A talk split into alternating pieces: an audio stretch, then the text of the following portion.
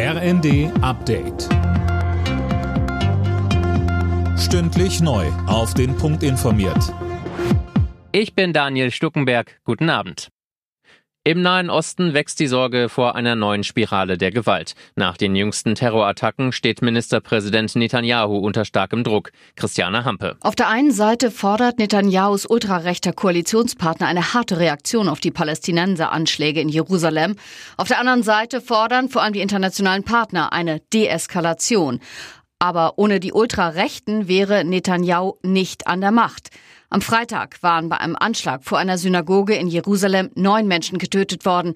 Keine 24 Stunden später schoss ein palästinensischer Jugendlicher auf zwei Menschen im Osten der Stadt und verletzte sie schwer.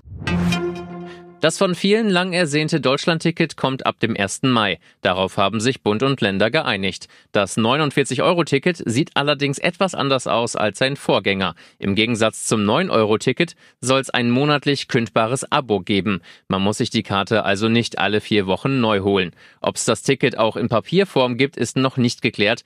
Verkehrsminister Wissing spricht bisher von einer digitalen Fahrkarte.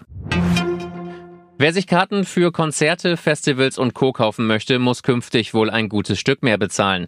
Auch die Veranstaltungsbranche hat mit gestiegenen Kosten zu kämpfen. Dazu kommt noch der Mangel an Personal, nachdem es so lange stillstand. Höhere Preise sind da unvermeidlich, so Veranstalter Peter Schwenko von der Deutschen Entertainment AG. Das Eis, auf dem wir jetzt laufen, was ganz, ganz langsam wieder kommt, ist sehr, sehr dünn. Und eine weitere Einschränkung darf nicht kommen, weil dann bricht die Branche, die ja für das überwiegende Kulturangebot in Deutschland verantwortlich ist, dann bricht diese Branche zusammen.